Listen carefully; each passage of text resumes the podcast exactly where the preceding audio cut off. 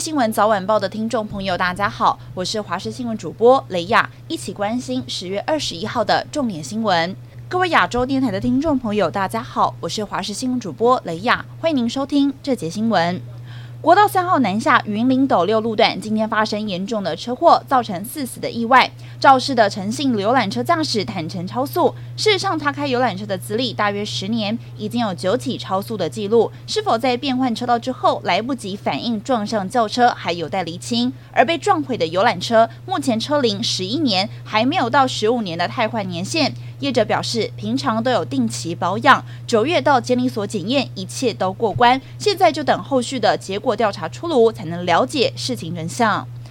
而这场车祸一共造成四个人死亡，包含轿车里头的驾驶跟乘客，以及游览车里头的一对母子。其中死亡的男童十一岁，他有一个龙凤胎的姐姐，当时和爸爸一家四个人坐在游览车的后座，参加公司的家庭日，要到云林剑湖山玩，但却遇上车祸。殡葬业者说，虽然看到死亡的男童有系安全带，但是游览车经过了三次的撞击，右后方的玻璃整个破碎，坐在窗边的男童。当场死亡，而旁边的妈妈在经过急救之后，仍旧是伤重不治，全乡开心出门玩，却遇上死劫。爸爸和女儿在现场是难过的说不出话。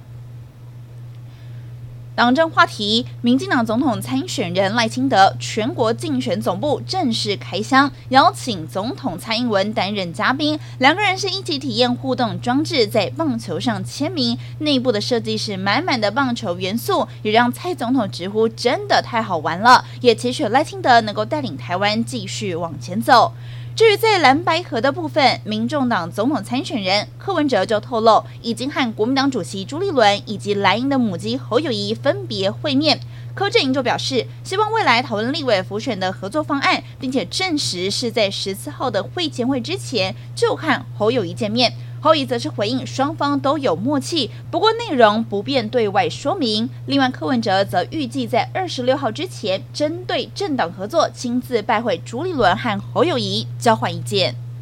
美国华府智库战略与国际研究中心报告指出，说中国的造船厂可能会在二零二三到二零二六年间交付两百艘滚装船，弥补解放军武力翻台时海军运输能力不足。而所谓的滚装船，指的是船只本身有一个可以架设在码头上的斜坡，平时是可以载运汽车、卡车，战争时则是可以载运一个营以上的陆战队兵力。还有上百辆的战车以及自走炮。专家则表示，国军是可以透过暗制反舰飞弹，反制共军载运部队登陆的威胁。